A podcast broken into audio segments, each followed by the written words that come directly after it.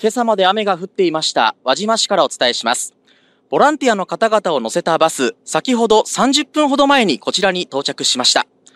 渋滞の影響で1時間ほど遅れての到着となりました。そしてバスから降りてきたボランティアの方々はこちらのテントの下で説明を受けた後それぞれの活動場所に向け出発していきました。輪島市でのボランティアの受け入れが始まった今日訪れたのは県外を含むおよそ40人です。今日午前7時前金沢市をバスで出発しおよそ4時間かけ今日午前11時前輪島市内の受付拠点に到着。その後活動先の被災状況などについて説明を受けました。はいですね、今日どちらから来られた？岐阜県から来ました。いても立ってもいらなくてはい。あのなんとか役に立てればと思って来ました。いやもう本当に大変な思いしていると思いますんであの一日も早いあの復興を本当に願っております。ちょっと自分地元が石巻なんでぜひボランティアできればなと思って来ました。たくさん来ていただいたのでお手伝いできればなと思って。はい。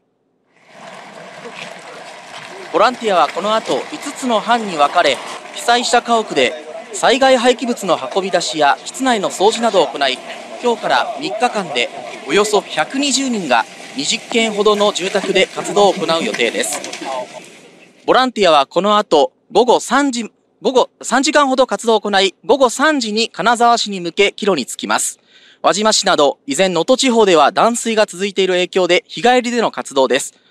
宿泊ができないため日帰りでの限られた時間のボランティア活動が続きそうです。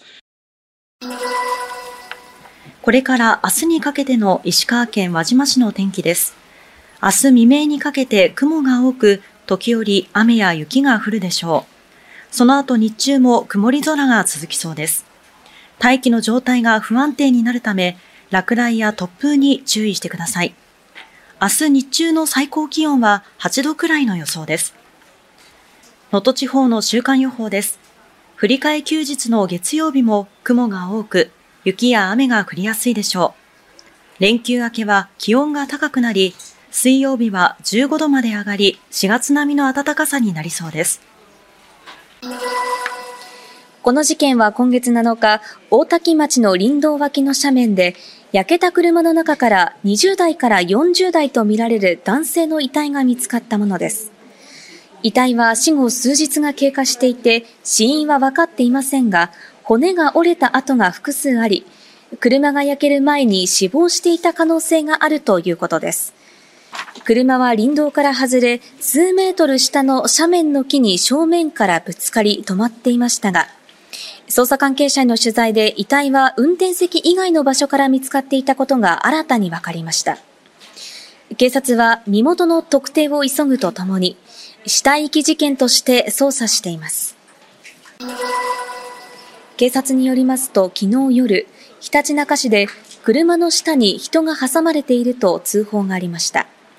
通報したのは車を運転していた72歳の男性で、走行中に異音を感じたため、駐車場に車を止めて確認したところ、人が挟まっているのに気づいたということです。車の下から見つかったのは水戸市に住む高校2年生の女子生徒16歳で、病院で死亡が確認されました。駐車場までの道路に結婚や女子生徒のバッグが残されていたことなどから、警察は水戸市内で車にひかれ、5キロ以上引きずられた可能性もあるとみて捜査しています。